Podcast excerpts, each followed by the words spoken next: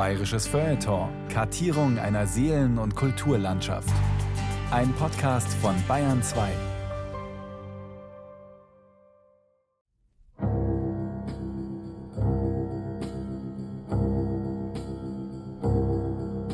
Freie Fahrt für freie Bürger.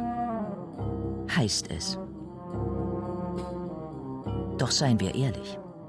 Am Ende aller Freiheit sehnt sich jede Fahrt nach Stillstand, was sich dann nicht selten wie folgt abspielt.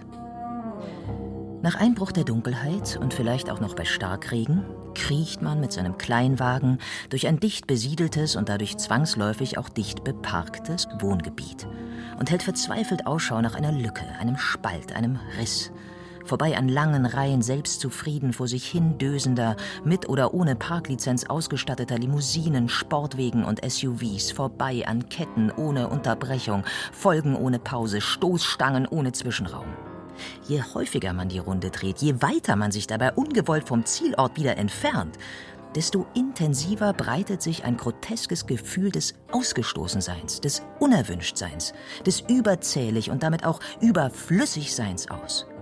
Ein Nichts auf der Suche nach einem kleinen Stückchen Nichts inmitten einer nicht enden wollenden, in Blech gemeißelten Fülle. Von Freiheit keine Spur mehr. Höchstens vogelfrei.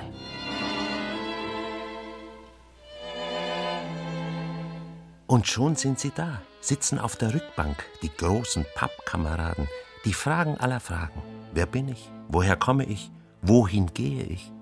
Und wo ist er, der Retter, der Erlöser, der Ort jenseits aller Entäußerungen und Entfremdungen, der sichere Hafen am Ende aller Meere, der ersehnte Augenblick, an dem ich dort sein werde, wohin ich und mein Mini gehören, und wir gemeinsam zu ihm sagen dürfen, Verweile doch, du bist so schön. Bayerische Kraftplätze. Der Parkplatz. Geständnisse eines Autohassers. Von Thomas Kernert. Immanuel Kant sagt, Ein leerer Raum ist denkbar, aber kein Gegenstand möglicher Erfahrung. aus der Perspektive des Parkplatzsuchenden klingt das bitter. Für den Logiker hingegen relativ logisch. Ein leerer Raum ist ein leerer Raum, ist ein Nichts und als solches nicht erfahrbar. erfahrbar, sichtbar, spürbar, hörbar wird er erst, wenn in ihm etwas ist, wenn sich in ihm etwas tut. Beispielsweise, wenn sich in ihm eine herrliche Landschaft entfaltet, bestückt mit einem riesigen autoleeren Parkplatz, durchdrängt von Sonnenschein, Vogelgezwitscher und lauer Frühlingsluft. In ihm? Heißt das, dass er, der Raum, demnach so etwas wie ein Behältnis, ein Container, eine überdimensionale Schachtel ist? Kant sagt nein, keine Schachtel, kein Container, sondern eine Form, genauer eine Anschauungsform. Räume sind nur erfahrbar, erlebbar, wenn in ihnen etwas angeschaut werden kann. Wenn wir ein vertrautes Sofa in einem Wohnzimmer mit Couchtisch und Flachbildschirmglotze sehen, sind wir höchstwahrscheinlich zu Hause und fühlen uns entsprechend entspannt und privat. Erblicken wir einen Schreibtisch mit einem PC-Monitor plus Tastatur in einem ansonsten relativ neutralen Raum, befällt uns meist ein ganz anderes Gefühl. Wir befinden uns in einem Büroraum und fühlen uns auch ziemlich Büro, sprich dienstlich, förmlich, steif.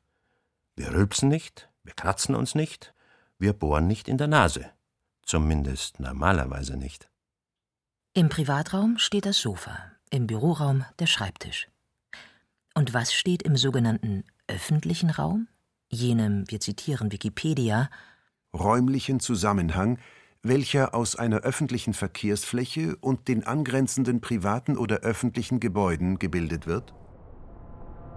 Das Kompositum Verkehrsfläche deutet es bereits an. Autos. So viele Autos bevölkern heute den öffentlichen Raum, dass wir ihn vor lauter Autos längst nicht mehr sehen können. Wir wissen nur, wo Autos fahren, wo Autos bremsen, wo Autos beschleunigen, wo Autos abbiegen, wo Autos hupen, quietschen, lärmen, müsste sich eigentlich jener ominöse öffentliche Raum befinden. Augenzeugen von früher beschreiben ihn unter anderem wie folgt. München leuchtete. Über den festlichen Plätzen und weißen Säulentempelchen, den antikisierenden Monumenten und Barockkirchen, den springenden Brunnen, Palästen und Gartenanlagen der Residenz spannte sich strahlend ein Himmel von blauer Seide. Und ihre breiten und lichten, umgrünten und wohlberechneten Perspektiven lagen in dem Sonnendunst eines ersten schönen Junitages. Vogelgeschwätz und heimlicher Jubel über allen Gassen. Und auf Plätzen und Zeilen rollt, wallt und summt das unüberstürzte und amüsante Treiben der schönen und gemächlichen Stadt. Thomas Manns unüberstürztes und amüsantes Treiben der schönen und gemächlichen Stadt ist Literatur von gestern. Wer echtes, wer zeitgemäßes Treiben sehen will, halte sich lieber an die Fiktionen der Werbung.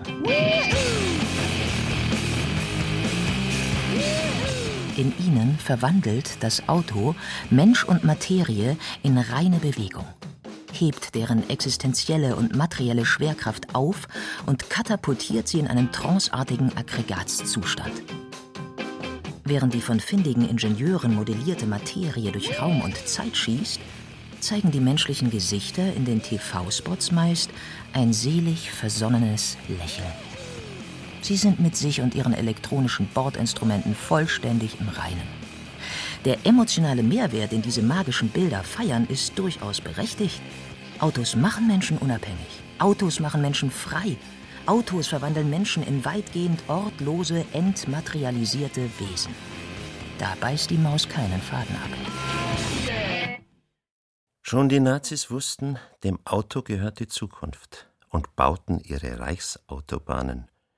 Viele deutsche Verkehrsminister, Staatssekretäre, Landräte, Infrastrukturmanager und Straßenplaner setzten nach dem Zweiten Weltkrieg ihr Werk fort und beschenkten das zerstörte Deutschland ohne Rücksicht auf Verluste mit einem immer dichter werdenden Netz von Schnellstraßen und Bundesstraßen, Haupt- und Nebenstraßen, Ein- und Ausfallstraßen, Kreisstraßen, Zubringerstraßen, Vorfahrtsstraßen, Einbahnstraßen, Anliegerstraßen, Nebenstraßen, Wohnstraßen, Ortsumgehungsstraßen.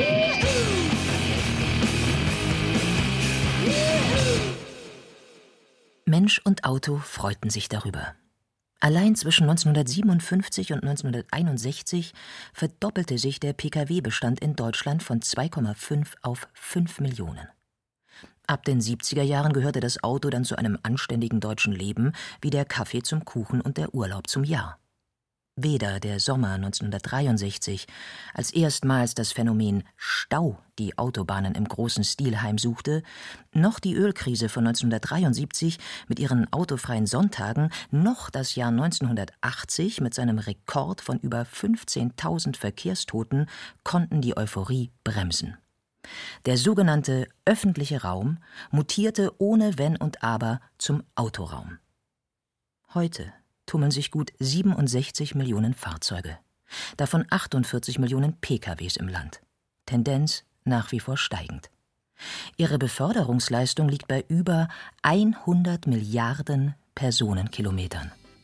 Eine Zahl zum Niederknien.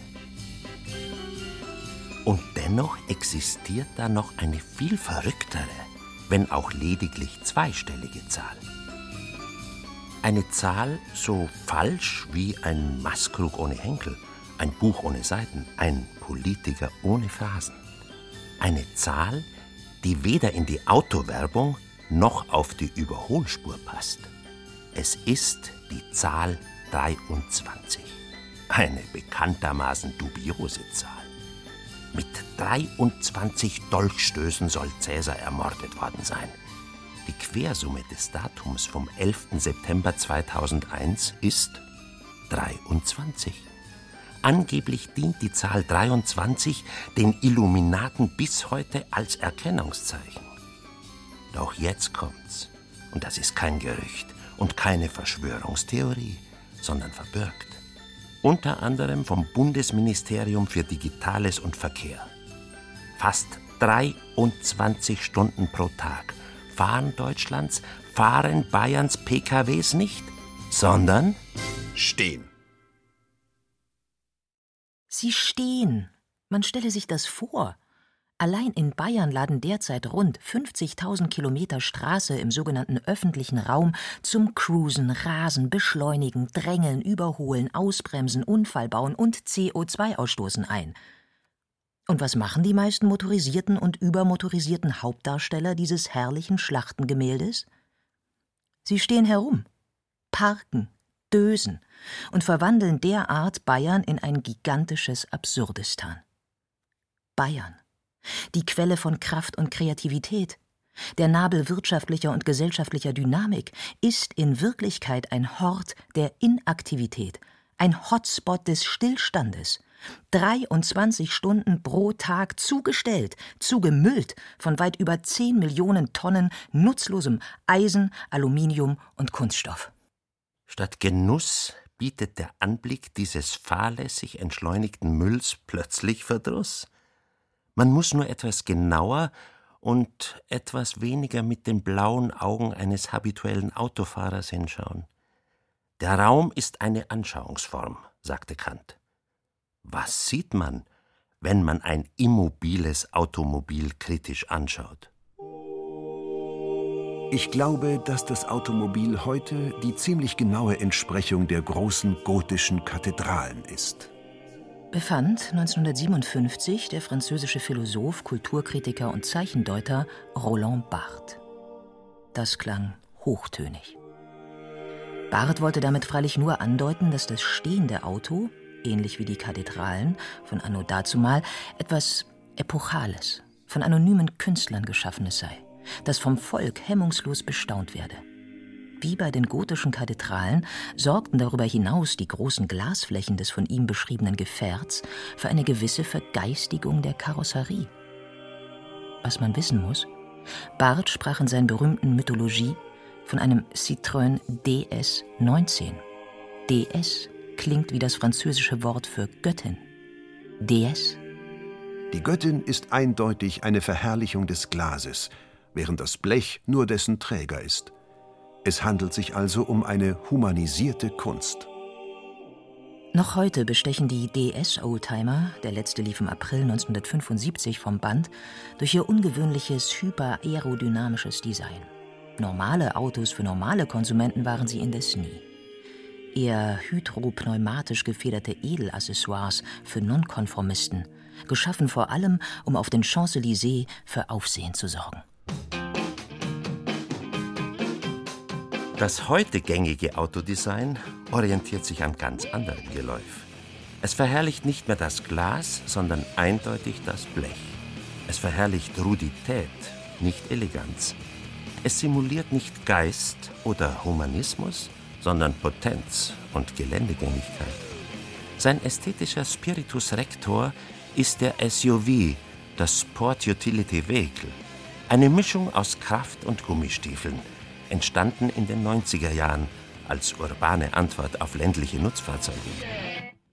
Das Erstaunlichste an diesem hybriden Monster, obgleich weltweit verspottet, lieben es alle.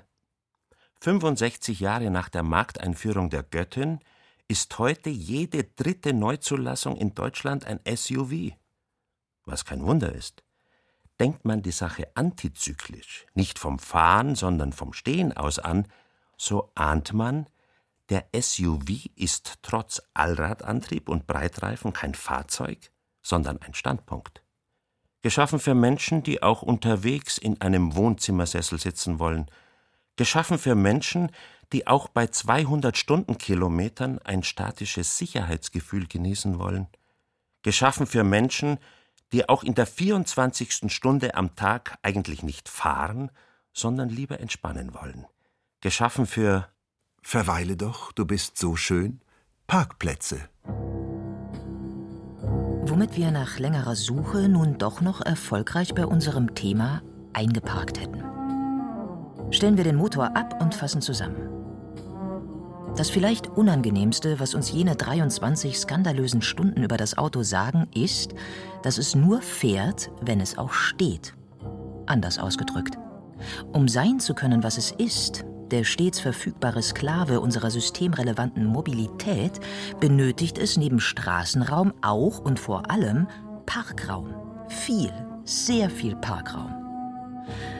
Der erste Hauptsatz der immobilen Automobilität lautet deshalb, die Bedingung der Möglichkeit des Fahrens ist das Parken. Grundsätzlich gibt es zwei Arten von Parkplätzen, offene und geschlossene. Die geschlossenen wiederum besitzen zwei Vorteile. Erstens, sie gehören im Allgemeinen nicht zum öffentlichen Raum. Zweitens, sie ersparen einem den Anblick der in ihnen abgestellten Abartigkeiten. Man könnte sich insofern jedes weiteren Kommentars über sie dankbar enthalten, wäre der Raum keine Anschauungsform. Da er dies jedoch ist, sieht man statt Autos ihre meist nicht minder hässlichen Ummantelungen auch Garagen genannt. Garage ist ein französisches Lehnwort. Das macht den so bezeichneten Gegenstand aber nicht attraktiver. Im Gegenteil. Der Architekturkritiker Gerhard Matzig in der Süddeutschen Zeitung. Wenn man durch Untermenzing im Westen Münchens streift, kann es schon passieren, dass einem die Neutronenbombe in den Sinn kommt. Die wurde im Kalten Krieg ersonnen. Sie tötet Menschen, verschont aber Gebäude. Teuflisch. Wie wäre es nun, denkt man, wenn es eine Bombe gäbe, die umgekehrt funktioniert, die also alle Menschen schont, aber sagen wir besonders grauenerregende Bauwerke wie zum Beispiel Garagen vom Erdboden tilgt. In Untermenzing, einem Ort voller Garagen, Garagen sowie Garagen, wäre man bisweilen versucht, eine solche Bombe zu zünden. Und nicht nur hier, die halbe Welt würde man ins Visier nehmen. Dies ist keine Aufforderung zur Gewalt, sondern eine Aufforderung zum Hinsehen. Traurige Erkenntnis. Mit der Autoaufbewahrungskunst steht es in Bayern nicht zum Besten. Über das rein Schachtelmäßige kommen gut 80 Prozent der Privatgaragen nicht hinaus. Und dort, wo Ästheten mit Giebeldächern an ihren Boxen oder mit farblich besonders ambitionierten Kipp-, Flügel- oder Rolltoren experimentieren, fällt die Sache zwar meist etwas mehr ins Auge, aber gleichwohl ins Wasser. Das Faktum Brutum lässt sich nicht verleugnen. Die Garage ist ein Abstellplatz, eine Endstation der Mobilität. Und so sieht er bzw. sie auch aus besonders in Kombination mit mehreren Abfalltonnen oder einem Müllhäuschen. Ein ästhetisches Erlebnis der kumulativen Art stellt darüber hinaus der sogenannte Garagenhof dar, bestehend aus mehreren aneinander geklebten Schachteln. Im Zeitalter der Tief- und Hochgaragen sowie der steigenden Grundstückspreise in Kernstädten nur noch selten anzutreffen, gehörte er früher in Wohn- und Reihenhaussiedlungen zum gewohnten Bild. Millionen von Jugendlichen in den 50er, 60er und 70er Jahren, als es noch keine Spielkonsolen und kein Instagram gab, lernten dort das Raufen, Fußballspielen und Zeit totschlagen. Die Monotonie, die vom grauen Asphalt und den grauen, längs geriffelten Blechtoren ausging, war betörend und spornte die Kreativität der Heranwachsenden in vielerlei Hinsicht an. Franz Beckenbauer übte auf einem Giesinger Garagenhof angeblich seine göttlichen Pässe aus dem Fußgelenk. Andere vervollständigten ihre Künste im sich langweilen oder Pickel ausdrücken. Alle schworen sich, nie so zu werden wie die stets schimpfenden Hausmeister und Garagenbesitzer. Die aktuelle Alternative zum Garagenhof ist die Tiefgarage. Fürs Leben freilich lernt man in ihr vergleichsweise wenig. Höchstens, dass dort laut Hollywood und Tatort Drogenhändler, Auftragskiller und Frauenmörder bevorzugt in Aktion treten. Dieses gern und üppig inszenierte Narrativ macht sie für Normalos als Begegnungsort unattraktiv. Selbst Obdachlose und Graffiti-Künstler meiden sie. Tiefgaragen sind die urbanen Bunker der individuellen Automobilität. Beleuchtet von tageslichtweißen LED-Röhren, aber verlassen von allem Leben. Und in gewisser Weise doch die ästhetisch saubersten und politisch korrektesten Lösungen. Wäre ganz unter Menzing, wäre die ganze Welt von Tiefgaragen unterminiert, man bräuchte keine umgekehrte Neutronenbombe.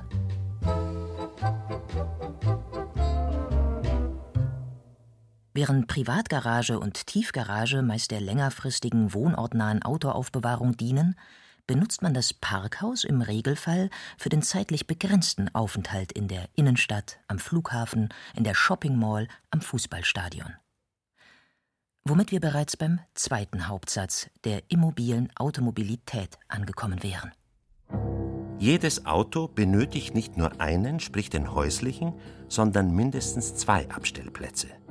Sein Besitzer fährt nämlich nicht einfach nur im Kreis spazieren, sondern hat außerhäusliche Ziele, an denen er es temporär abstellen muss. Den Bäcker, den Friseur, das Restaurant, den nächsten Badesee. Rechnet man den regelmäßig benutzten Parkraum am Arbeitsplatz noch hinzu, so kommen wir virtuell bereits auf drei Stellplätze. Für Bayerns 8,2 Millionen PKWs Stand 2021 bedeutete dies 16,4 bzw. 24,6 Millionen Parkplätze für die immobile Grundversorgung unserer vierrädrigen Freunde. Mit Häusern im engeren Sinn haben Parkhäuser ansonsten so viel zu tun wie sieben oder acht übereinander gestapelte Fertigbiskuitscheiben mit einer original bayerischen Prinzregententorte.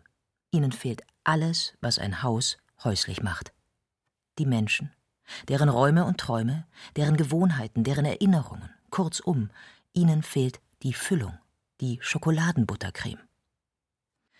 Auch in einem Parkhaus ist man deshalb stets Mutterseelenallein, selbst wenn man den letzten noch freien Parkplatz ergattert hat. Kein Paar verliebt sich in einem Parkhaus, kein Tourist bewundert ein Parkhaus, kein Straßenmusikant singt in einem Parkhaus. Selbst wenn Parkhäuser mitunter architektonisch anspruchsvolle Formen präferieren, verdienen sie keinen zweiten Blick. Wie heißt es in einer humangeografischen Studie zur Kulturgeschichte und Heterotopologie des Parkhauses, ja, so etwas gibt's wirklich, apodiktisch? Parkhäuser sind keine mit gelebtem Sinn verknüpften Orte.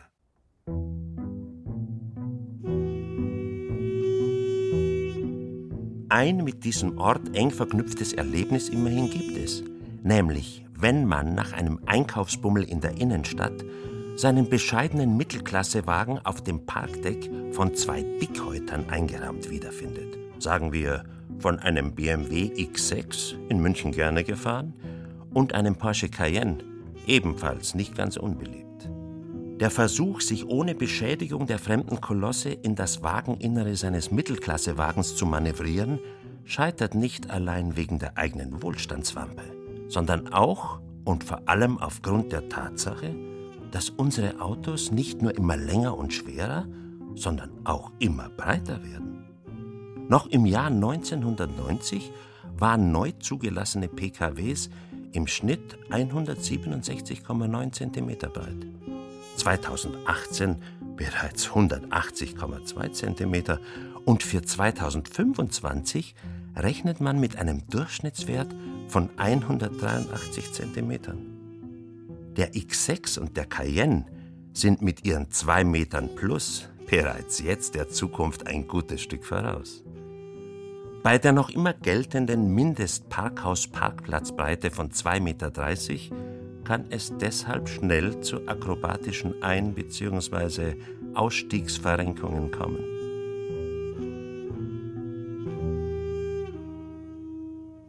Summa summarum gilt sowohl für die individuelle als auch für die kollektive Unterbringung stehender Autos in geschlossenen Einzelverpackungen bzw. ober- oder unterirdischen Betonregalen.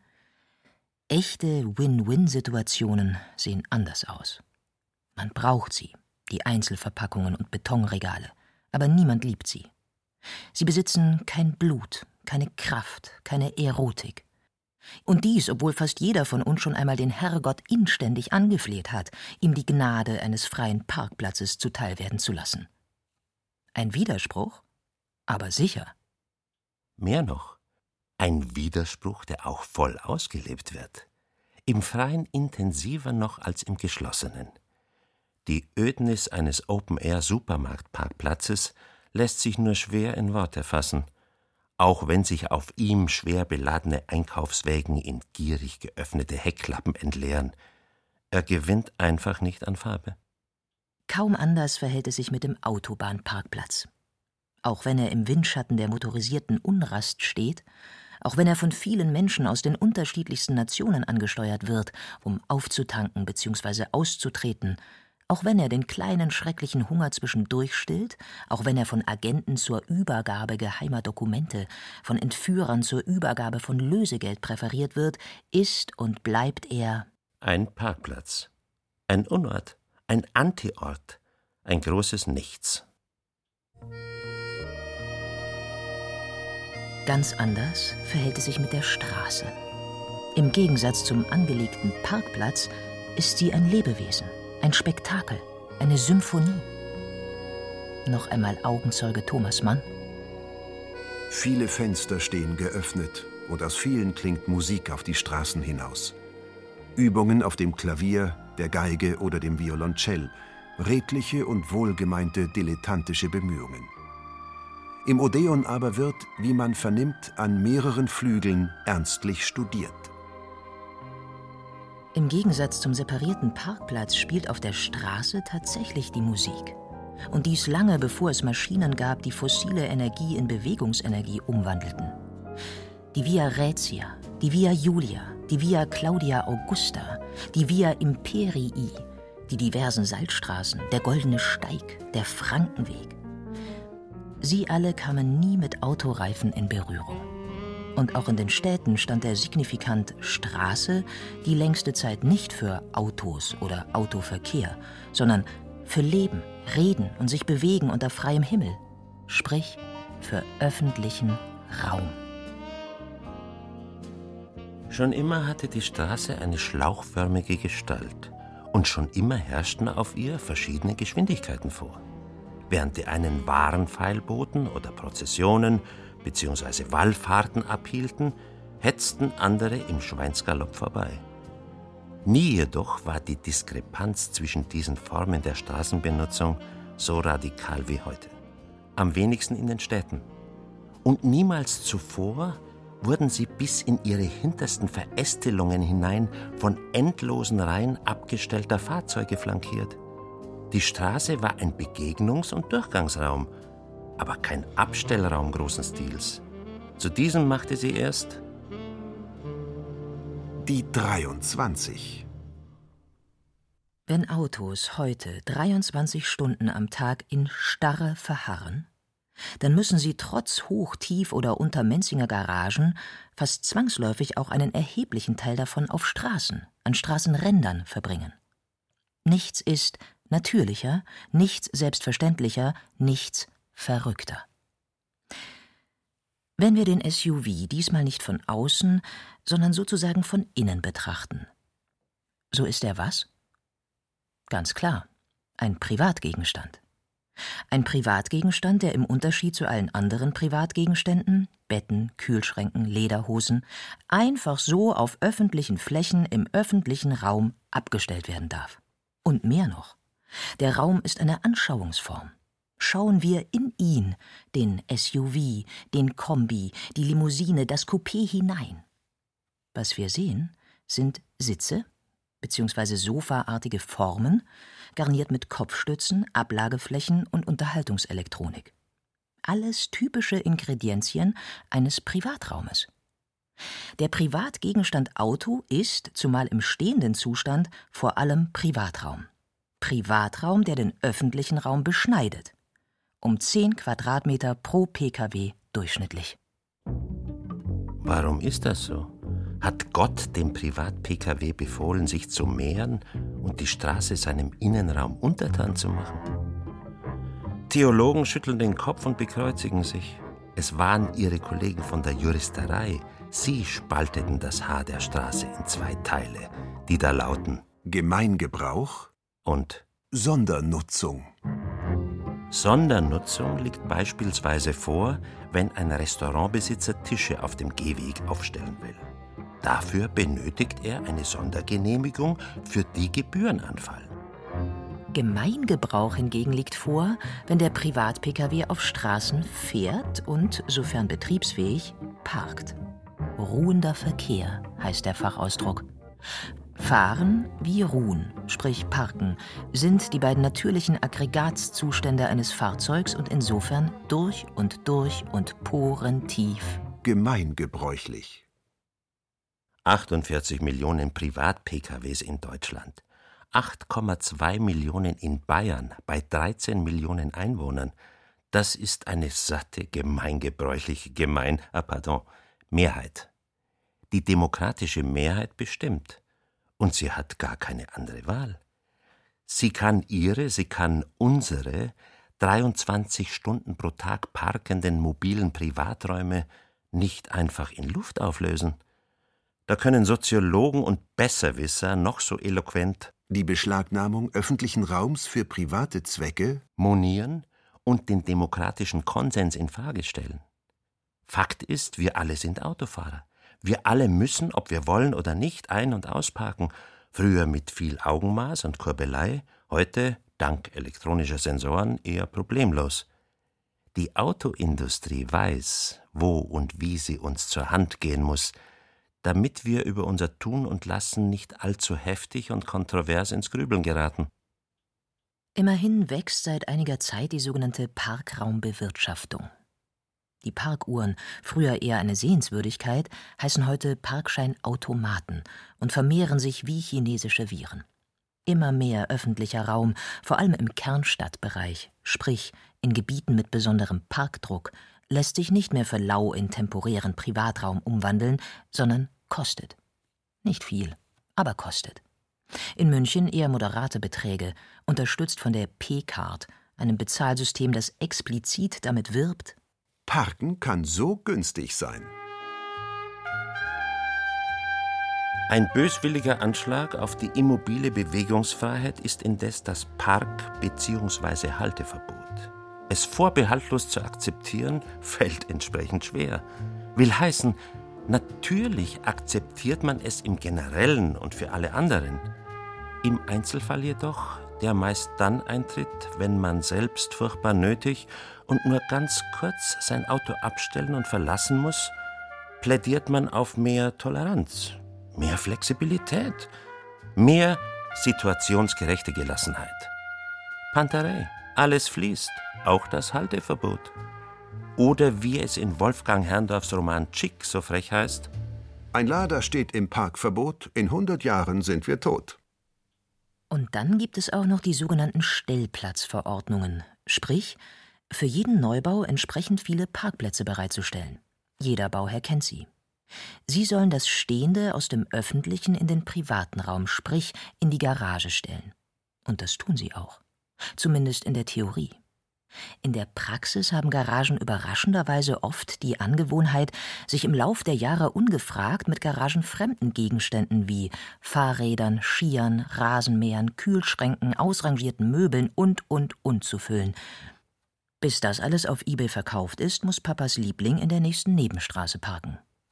Gemeingebrauch macht's möglich.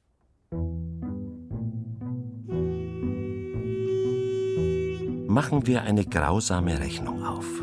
Einem Menschen, der in einem Beförderungsmittel des öffentlichen Personennahverkehrs unterwegs ist, wird, wenn alle Sitzplätze vergeben sind und die Rush-Hour tobt, höchstens ein halber Quadratmeter Stehplatz zugestanden. Auf diesen 0,5 Quadratmetern parkt er nicht, sondern ist in Bewegung. Wenn er sein Beförderungsmittel alsdann verlässt, können andere seinen Platz so lange einnehmen, bis besagtes Beförderungsmittel Dienstschluss hat und in einem Depot am Stadtrand Haier macht. Dem Autofahrer werden während des Fahrens zu allen Zeiten und also auch in der Rush-Hour rund 10 Quadratmeter zugestanden. Natürlich könnte er in diesen 10 Quadratmetern auch drei bis vier weitere Personen befördern. Aber er tut dies kaum. Die meisten Sitzplätze in Autos, allein in Bayern mindestens 20 Millionen, bleiben leer. Der Durchschnittsautomobilist liebt seine durchschnittliche 1,1 Personen Einsamkeit. Und wenn er diese 10 Quadratmeter 1,1 Personen Einsamkeit verlässt, löst sich nichts in Luft auf. Im Gegenteil. Am Straßenrand bleibt eine 10 Quadratmeter 0,0 Personeneinsamkeit mit einem durchschnittlichen Gesamtgewicht von rund 1400 Kilogramm zurück. Da die Straßenränder in jedem Dorf, jeder Gemeinde, jeder Stadt jedoch eine endliche Größe besitzen und die 10 Quadratmeter 0,0 Personeneinsamkeiten immer zahlreicher werden, muss es zwangsläufig zu einem alltäglichen Parkplatzdesaster kommen. Und so reihen, quetschen und drücken sich diese unbemannten und unbefrauten 1400 Kilogramm schweren 10 Quadratmeter Leerräume aneinander und verstellen, verschachteln, verklumpen, verstopfen den öffentlichen Raum so lange und so gründlich, bis vom öffentlichen Raum nichts mehr übrig bleibt. Genau aus diesem Grunde ist es zutreffend, ihn, den Parkplatz, einen Kraftplatz zu nennen. Er hat die Kraft, andere Räume einfach aufzulösen, auszulöschen, aufzufressen. Wo ein Auto steht, ob erlaubt oder nicht, entsteht ein mit einem privaten Leerraum gefüllter Parkplatz und damit ein ganz anderer Raum als zuvor.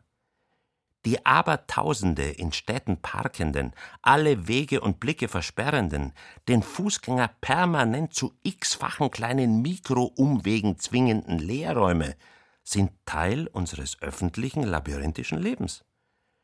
In der autogerechten Stadt sind sie die andere Seite der autogerechten Mobilität, die raumergreifende, raumverwandelnde, raumentstellende, 23 Stunden pro Tag stattfindende Immobilität.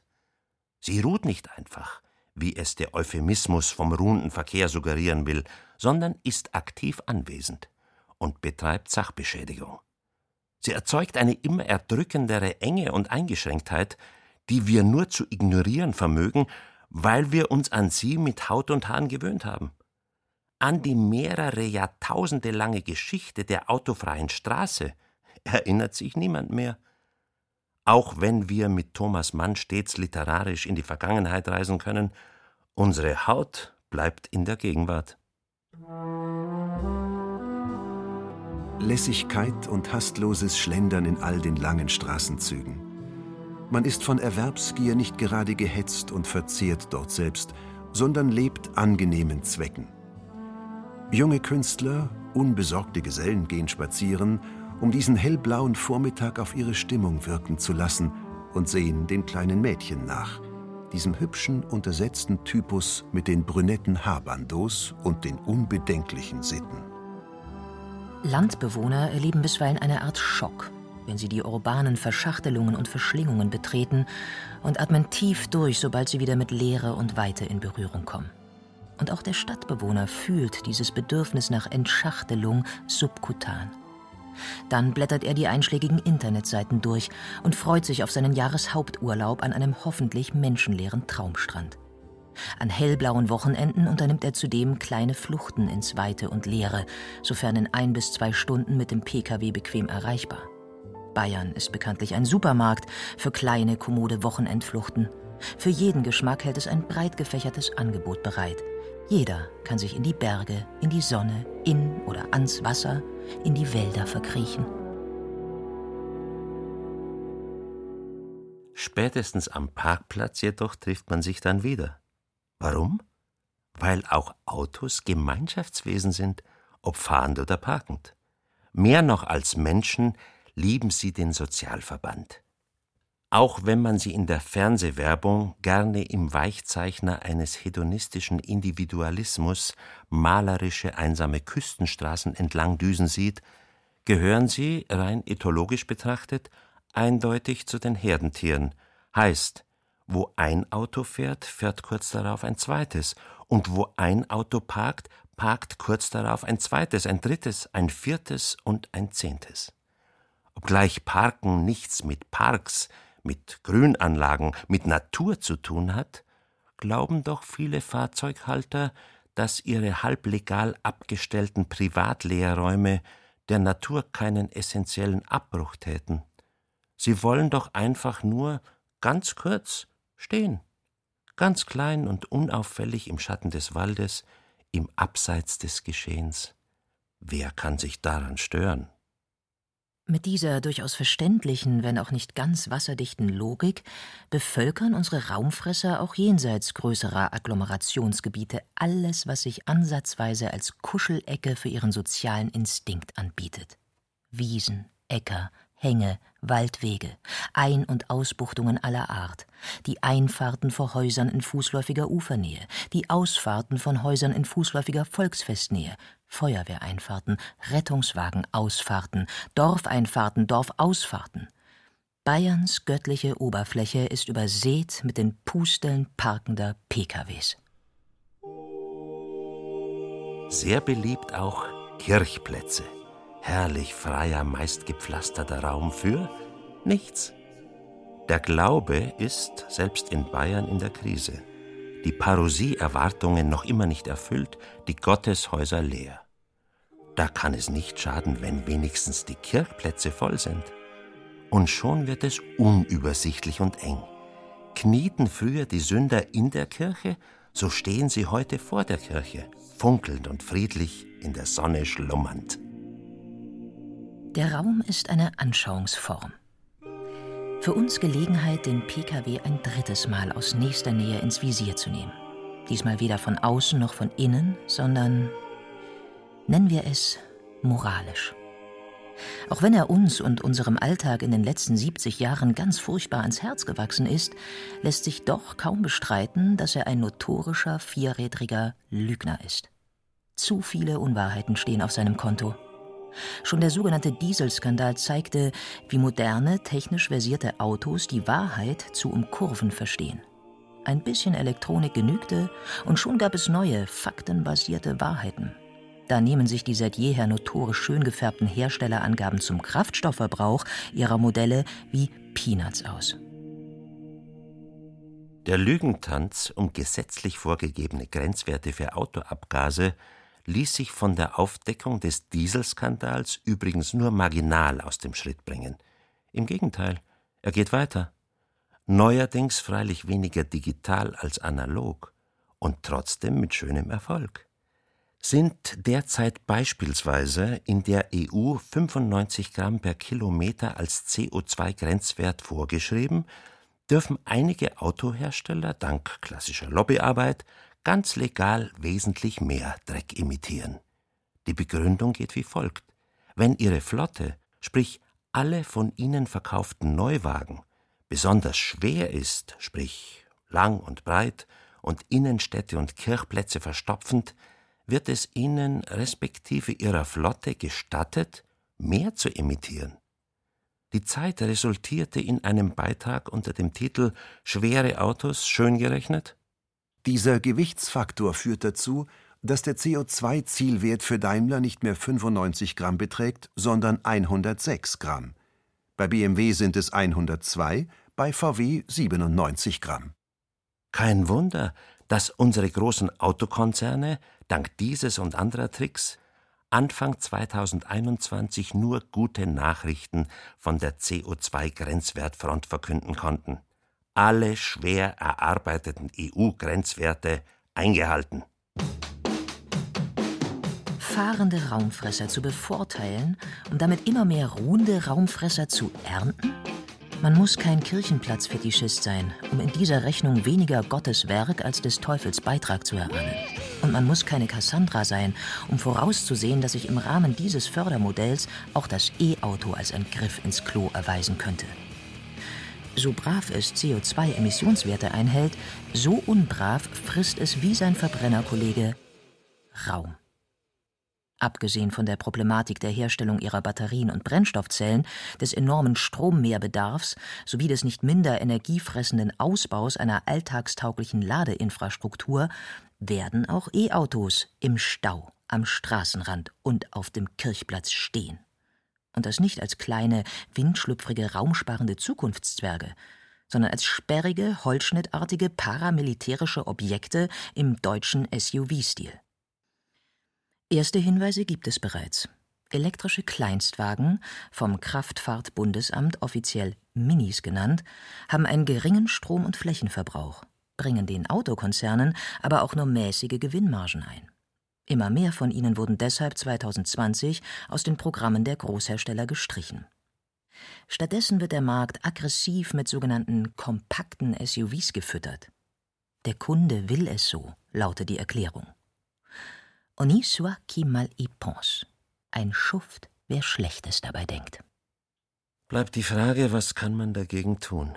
Wie kommen wir aus unseren verdammten, immer enger werdenden Parklücken einigermaßen unversehrt heraus? Eine Frage, die sich nicht nur Autohasser, sondern auch immer mehr Autofahrer stellen.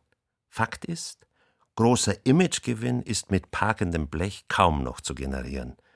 Autos sind keine hippen Distinktionsfaktoren mehr, im Gegenteil. Wer aus einem Mercedes CLA Coupé aussteigt, Werbeslogan Auffällig selbstbewusst signalisiert genau das Gegenteil. Wer aus einem Porsche Cayenne aussteigt, gibt indirekt zu, dass er die Rentnersitzhöhe bevorzugt. Jedes VIP-Abo in der Allianz Arena, jedes exklusive Innenstadt-Apartment, jedes High-End-Gadget macht da mittlerweile mehr her. Ein heilsamer Rat. Gehen Sie in eine Fußgängerzone. O-Ton Handelsverband Bayern Fußgängerzonen gehören mittlerweile zum Inventar deutscher Städte und gelten als Inbegriff des gemütlichen Einkaufsbummels und einer attraktiven Innenstadt. In Bayern verfügen in der Regel Städte mit mehr als 50.000 Einwohnern über eine Fußgängerzone. In Bayern gibt es genau 17 Städte mit mehr als 50.000 Einwohnern. Dennoch verfügen auch Straubing, Coburg, Kulmbach, Füssen Nördlingen und viele andere über derartige Einrichtungen.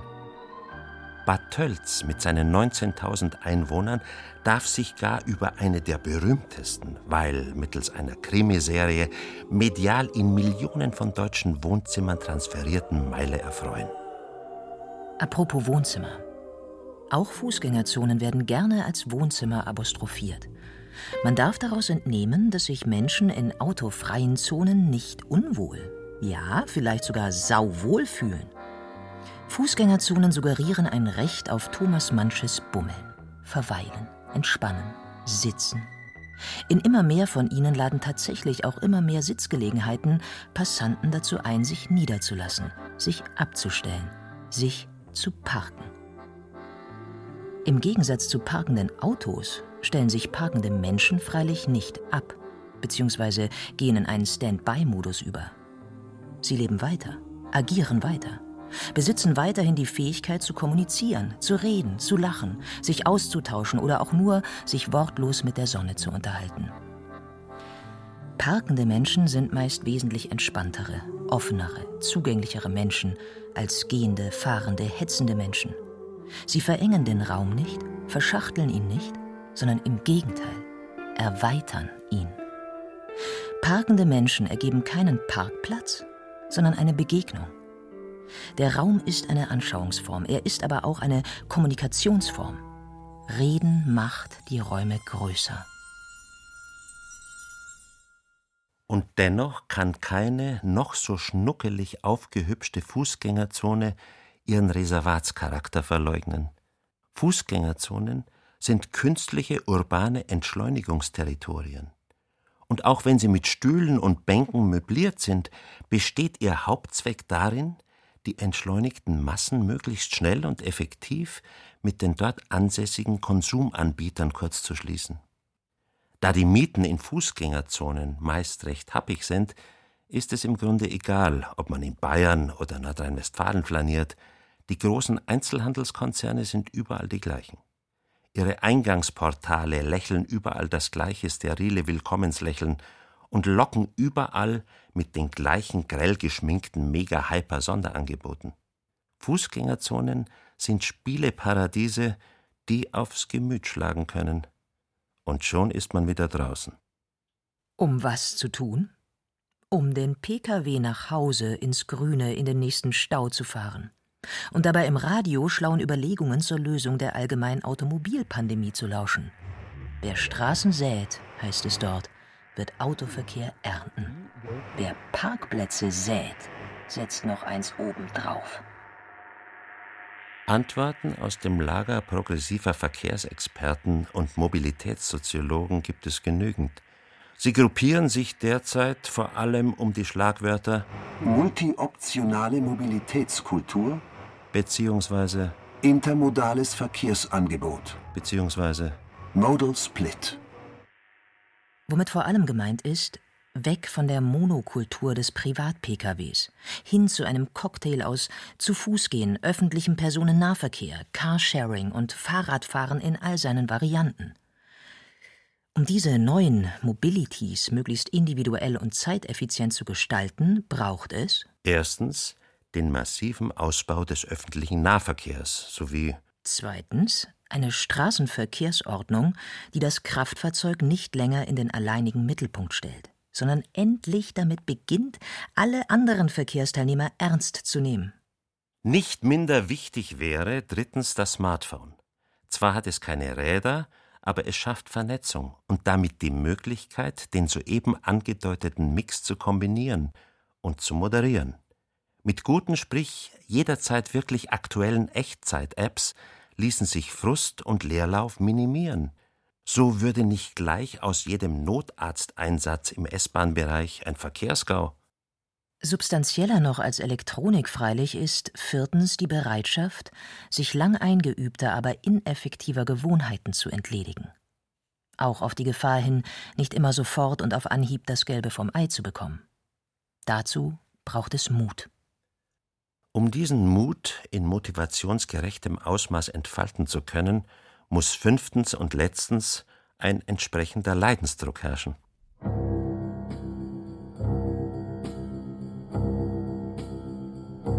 Optimal dafür geeignet?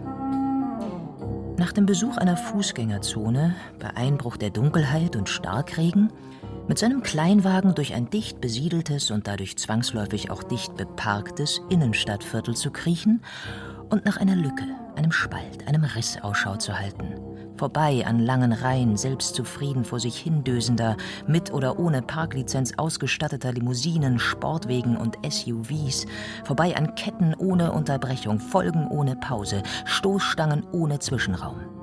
Je häufiger man die Runde macht, je weiter man sich erfolglos vom Zielort entfernt, desto intensiver breitet sich ein absurdes Gefühl des Ausgestoßenseins, des Unerwünschtseins, des Überzählig und damit auch Überflüssigseins aus ein Nichts auf der Suche nach einem kleinen Stückchen Nichts inmitten einer nicht enden wollenden, in Blech gemeißelten Fülle. Ein Albtraum? Ja. Aber irgendwann vielleicht auch, wir belästigen ein letztes Mal Herrn Kant. Der Ausgang des Menschen aus seiner selbstverschuldeten, immobilen Unfreiheit.